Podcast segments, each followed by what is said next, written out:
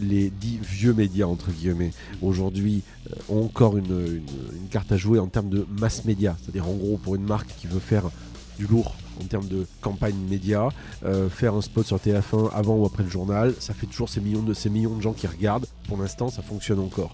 Mm. Mais c'est les dernières, on va dire, poches d'intérêt. Le podcast des éclaireurs, les enjeux cachés d'Internet. Salut tout le monde, bienvenue dans le podcast des éclaireurs, c'est le numéro 9 avec comme chaque semaine Fabrice Epelboin, salut Fabrice. Bonjour. Damien Douany, Bien bonjour. salut Damien et Bertrand Lenôtre. On parle pendant une dizaine de minutes de ce qui nous marque dans le monde connecté, dans le monde dans lequel on vit, ça veut plus rien dire le monde connecté parce que tout est connecté dans le monde aujourd'hui et on va parler de ces services de SVOD, de Netflix évidemment, de Disney+, qui, qui a été annoncé il y a peu de temps, d'Apple TV et de tous Amazon les Prime, d'Amazon. Prime, il y en a une quantité N'oublions industrielle. pas Orange, comment il s'appelle leur OCS OCS. Il y a Warner qui sort son truc aussi. Enfin, tout le monde sort son service aujourd'hui. On va parler de ça parce qu'il y a quand même quelque chose qui est en train de devenir important. C'est que l'audience cumulée de tout ce beau monde commence à représenter des audiences comparables à celles des chaînes de télé. J'ai un chiffre là qui dit que Netflix réalisé en France une audience similaire à celle de la cinquième chaîne de la TNT euh, ces derniers temps, chaque jour, plusieurs centaines de milliers de personnes. Est-ce que c'est référent comme chiffre ou pas ça? Est-ce que ça parle? Moi, honnêtement, ça me parle pas trop. Maintenant, je, vois bien qu'il y a un shift. hein. Euh, moi, je fais partie des gens qui l'attendaient depuis euh, plus de 10 ans. Je comprends pas très bien pourquoi les, problèmes de flux survivent dans une offre numérique où on peut faire tout on demand. Mais euh, oui, oui, clairement, il y, a- il y a un basculement des usages. hein. Ce qui se passe depuis, euh, pourquoi, pourquoi ça, ça n'est pas arrivé avant, c'est que tout simplement il y a une question de simplicité des usages Il y a de ça, euh, ouais. et euh, qui fait qu'aujourd'hui on bascule là-dessus. Mais pour revenir sur cette question des audiences, euh, je pense que les dix vieux médias entre guillemets aujourd'hui euh, ont encore une, une- une carte à jouer en termes de mass média. C'est-à-dire en gros pour une marque qui veut faire du lourd en termes de campagne média, euh, faire un spot sur TF1 avant ou après le journal, ça fait toujours ces millions de, ces millions de gens qui regardent. Pour l'instant, ça fonctionne encore Mm. mais c'est les dernières, on va dire, poches d'intérêt. Moi, j'ai discuté récemment avec euh, la le, le patron de- du, du numérique de chez TF1 qui m'expliquait qu'en gros, aujourd'hui, il basculait tout sur le numérique et l'objectif, c'était de basculer le, business model. Et en gros, quand. Bon quand- courage. Non, mais, quand- mais c'est intéressant ce qu'ils sont en train de faire parce qu'en fait, il y a toute une mécanique publicitaire derrière. Ils sont très éclairés TF1 sur les Euh, sujets comme ça. Dans tous les cas de figure, euh, dans son discours, la chaîne de flux n'était pas le, en, haut, en haut de la, en haut de la, de la Mm, courbe. C'est déjà ça. Euh, ce qu'il disait en gros, c'était le portail principal, euh, c'était MyTF1 avec la logique de personnalisation, de captation de data, euh, de tous ces éléments-là qui font aussi la richesse des autres, des autres bouquets, sachant qu'eux, ils ont un modèle publicitaire, alors que les bouquets dont on vient de parler, eux, ont un, Un modèle système d'abonnement. d'abonnement. Bon, la question déjà, c'est pourquoi ils sont si nombreux à vouloir venir concurrencer Netflix, qui aujourd'hui représente quelque chose de colossal aux États-Unis, mais vraiment colossal que ça en termes de chiffre hein. d'affaires, en termes d'audience, et qui est en train de le devenir au niveau Bah, mondial. Netflix, a- euh, Netflix, l'origine de Netflix, c'est quoi? C'est Blockbuster, Mm. c'est-à-dire en gros la, la- la chaîne de distribution que c'est Vidéo Futur en France. C'est-à-dire en gros euh, le, le- le fait de, de- de- de- de louer des DVD, mais ils le faisaient à distance, il n'y avait pas de magasin. Et aujourd'hui encore, ils continuent à, à faire ça. hein. Ah, ils ont toujours l'offre ah oui, Le système est toujours opérant aux États-Unis et ils gagnent euh, pas mal d'argent. Avec, j'ai plus les chiffres, mais ils gagnent vraiment pas mal d'argent encore avec ce système-là. Mais c'est ça l'origine de base de, de Netflix.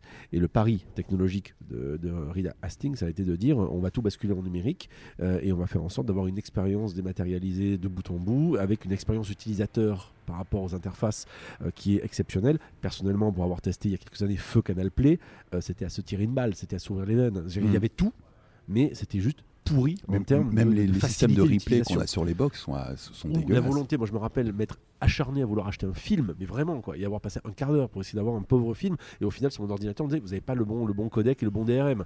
Les offres étaient quand même assez limitées, Donc je trouve, sur toutes les offres précédentes et- à et- Netflix. hein. Offre limitée et euh, techniquement inutilisable, y compris par des gros geeks. hein. Voilà. Ah bah, je te remercie. Et euh...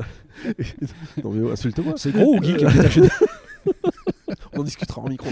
Et donc le, fait est que euh, le fait est que l- il faut voir aussi qu'aux États-Unis, on n'a pas le même économie qu'ici. C'est-à-dire, autrement dit, ça coûte cher d'avoir des chaînes de télévision, notamment par les câbles opérateurs. Nous, on n'a pas la chance. La chance qu'on a ici d'avoir le triple play à 30 euros, euh, c'est une chimère au Canada, aux États-Unis. par Ouais, exemple. clairement. Et donc, par conséquent, avoir un, un acteur qui dit Bon, écoutez, pour 9,99$, je vous fais la totale, euh, d'un seul coup, ça devient quand même super Enfin, séduisant. la, la totale, faut aussi regarder ce qu'il y a dans le détail sur Netflix. Et justement, Et si on est un petit peu intéressé par le cinéma euh, un peu intelligent, on, on a vite fait le tour. Oui, hein. mais là où c'est intéressant, c'est que Netflix a senti un truc. Mm. C'est la bascule qui avait très bien senti à HBO il y a 10 ans. C'est la bascule vers des séries de qualité ou des séries qualitatives au sens qualitatif. On Mm. aime ou on n'aime pas, mais dont aujourd'hui la qualité de production équivaut à un film de cinéma. Euh, Ouais, HBO, ouais, c'est- même supérieur, c'est- Game of ouais. Thrones, par Mm. exemple, à 55 millions l'épisode quand même, euh, des Ouais, fois. on est dans euh, le bon, cinéma, voilà, clairement. euh, ou euh, typiquement 10 millions l'épisode pour House of Cards, euh, on est dans des budgets de, de films euh, pour un, pour Ouais, clairement. Il y a- il y a quand même aussi le, un film le- en le- 10 le- épisodes les budgets 10 euh, heures. café Starbucks aussi qui sont importants dans tout ça. ça C'était qu'ils ont les moyens quoi, de payer des cafés Starbucks.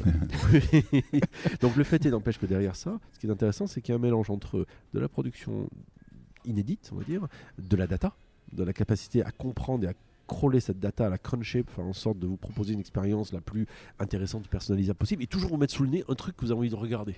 Mm. C'est ça qui est hyper intéressant. Et ce qui se, ba- ba- enfin, ce qui se ce qui arrive avec les acteurs euh, comme Disney ou autres, c'est que ils se disent bon, c'est bien gentil, mais nous on a des droits. Et Netflix qui diffuse nos films ou nos séries ou nos dérivés de séries Marvel, euh, alors que nous on a, on a quand même acheté Marvel, on va peut-être le faire nous-mêmes.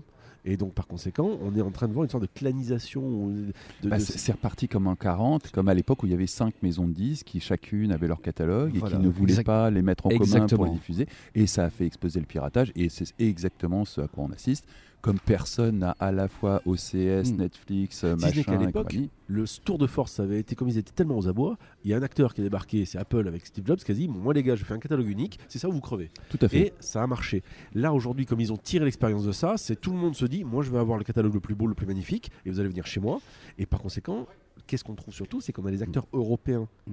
comme les chaînes de télévision, qui n'ont pas investi sur les droits. Quand France Télévisions diffuse une série, elle n'a pas les droits cette série.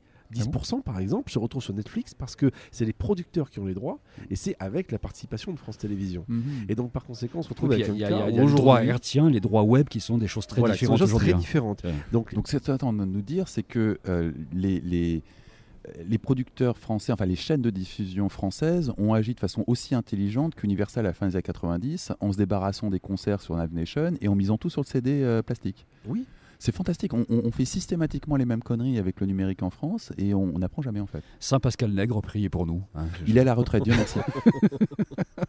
C'est- assez. J'avais pas du tout saisi cette dimension-là. Donc c'est pour ça qu'aujourd'hui, j'étais il y a un mois et quelques au MIP TV à, Cannes, le marché international des programmes, où j'ai vu euh, passer en, en ringuette tous les grands patrons de chaînes qui sont venus sur scène expliquer. Et leur grand truc, il y a deux ans, c'était de dire on est contre Netflix. Aujourd'hui, on veut bien bosser avec eux, mais on sécurise les droits pendant au moins deux ans. Donc en fait, l'idée, c'est pour éviter ce que j'appelle le, le précédent euh, euh, ou la- le, le précédent 10%, la série de France 2, Mhm. qui en gros, dès la fin de sa diffusion, s'est retrouvé sur Netflix et pas sur un portail de diffusion France Télévisions. Pourquoi? Parce que le producteur lui a dit bah, Moi, Netflix m'a fait un chèque pour diffuser les droits SVOD. Donc, j'apprends un- également que France Télévisions a un portail de diffusion en VOD. Oui, oui, tout à fait, qui est pas Tout le mal. monde en a plus, un. qui est pas Ah bon. Tout le monde a un. T'as- je- bah, J'ai renoncé à utiliser ces trucs-là très rapidement. C'est- L'interface est tellement cryptique. que- Il y a quand même quelque chose qui est assez symbolique de ce qui est en train de se passer dans la fragmentation comme ça des, des possibilités de regarder du contenu. C'est ce qui se passe avec le foot aujourd'hui. On s'aperçoit qu'avec SFR, ça a été vraiment le, le chien dans un jeu de quilles qui est arrivé. Et aujourd'hui, si on regardait suivre un peu le foot, ça devient complètement délirant. Il faudrait 5 abonnements dans 5 trucs différents et il faudrait y mettre 100 euros par Mais mois. Donc résultat, le, le piratage est en train de gagner à vitesse Alors, grand V. non seulement il y a ça, mais en plus il faut avoir les moyens de le faire. Je m'explique. Quand RMC Sport diffuse euh, des, des- des matchs et que tout le monde gueule en disant Mais les gars, vous êtes infoutus de faire une diffusion de qualité, Oui, ça bug toutes les 3 minutes. Vrai aussi. Ça prouve aussi que c'est un vrai métier, il faut Ouais. investir de l'argent. Et Ouais. typiquement, Oui, je parle le cas de d'ailleurs, Netflix euh, Game ou of. Thrones, hein, euh, diffusé par OCS, apparemment l'avant-dernier épisode était catastrophique parce que trop sombre, mal compressé. Oui, mais il y a d'autres questions techniques qui sont venues là-dedans et que c'est pas forcément la faute d'OCS. Euh, mais dans tous les cas de figure, mais c'est vrai, effectivement, il y a eu un standard de production cinéma qui a du mal à passer sur un, télé, entre autres. Mais ce qu'on re- pour revenir sur l'histoire de RMC Sport, qui est infoutu de diffuser euh, par moment, euh, même c'est arrivé à OCS aussi, hein, qui a eu des problèmes de, serveurs, pourtant ils sont assez bien carénés derrière, eh bien c'est la preuve qu'il faut véritablement aussi des reins solides. Ce qu'a fait typiquement Netflix en investissant énormément d'argent dans les serveurs, etc. Ce que vont faire aussi les concurrents. Donc ça veut dire qu'en gros, c'est un marché qui devient hyper technologique pour un marché qui vient du, monde de d'Holly- d'Hollywood. On est à la rencontre entre Hollywood et la technologie. Et euh, on a clairement des gens qui disent Moi, je vais avoir le plus beau, le plus beau catalogue. À 7 ou 10 euros par mois, euh, je ne vais pas pouvoir me, me- palucher X, X bouquets. Alors, bien sûr, on payait 40 euros à l'époque Canal. Vous allez me dire Mon brave monsieur. Donc, on pourrait se faire 4, 4 bouquets à 4, 10, à 10 euros. Mais qu'est-ce qui se passe? Le piratage continue et réexplose. Bah oui, il faut être honnête. hein. Moi, Game of Thrones, je le pirate. hein, parce que j'ai pas OCS, j'ai aucune envie de l'avoir, j'ai déjà Netflix. euh, Donc je, je vais pas. Alors que paradoxalement, tu peux avoir OCS, tu as un mois gratuit et tu as euh, dans les 24 heures quand même la série.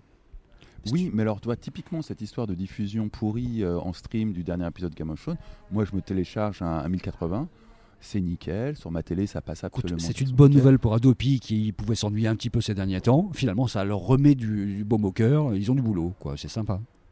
Oui, enfin, euh, quand, quand tu vois le carton absolu que fait NordVPN en ce moment en termes de vente de VPN, je pense que Adopi, il y a 10 ans déjà, ça faisait rire, rire tout le monde. Aujourd'hui, euh, ça fait peur à personne. Pour 2 euros par mois, tu as un VPN qui te permet d'être euh, étranger et d'aller faire ton piratage dans une nation étrangère. Donc à partir de là, tu es hors juridiction française. Oh, un petit VPN et un petit Tor, on est bien. hein. Non, Tor, Tor- non, non, il faut Non. pas utiliser Tor pour faire du, du téléchargement. c'est Je, pas- je propose qu'on fasse du un numéro spécial sur le sujet on, des VPN. on- on va faire un, un numéro spécial. Mais dans tous les cas de figure sur notre sujet, ce qu'on constate aujourd'hui, c'est qu'en gros, on a des acteurs qui sont principalement américains. Il y a un acteur chinois qui veut, essayer, qui veut essayer de, de jouer, mais à nouveau, les Européens sont totalement absents de la, de la, de la, de la, on va dire de la cartographie du truc. La BBC essaie de faire un truc, bien sûr, mais euh, voilà, ils sont complètement absents. Euh, ils ont raté le coche. Les télévisions européennes disent depuis des années on veut essayer de s'allier à faire un truc. Ça aurait été faisable il y a quelques années, mais là, à mon avis, c'est Trop cramé. tard.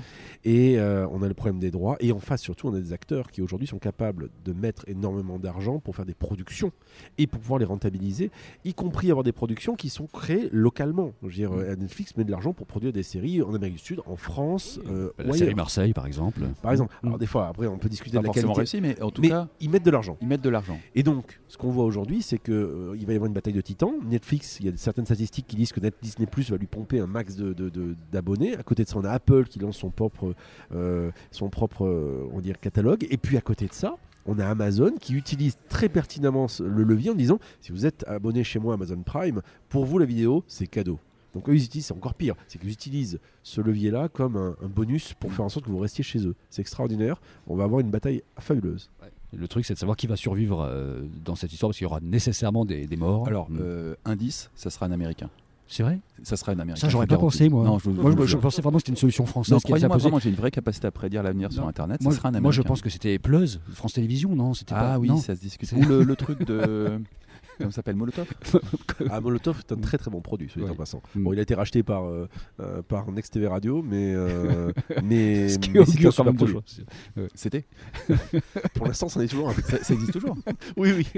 Bon, Ce qu'il deviendra, je ne sais pas. quelle sera la bombe qui va exploser On le saura un petit peu plus tard. Merci d'être venus dans ce podcast tous les deux, Damien et Fabrice. On se retrouve la semaine prochaine. Salut à tous et n'oubliez pas donc éclaireur avec un s-numérique.com. Salut à vous. Ciao. À la semaine prochaine.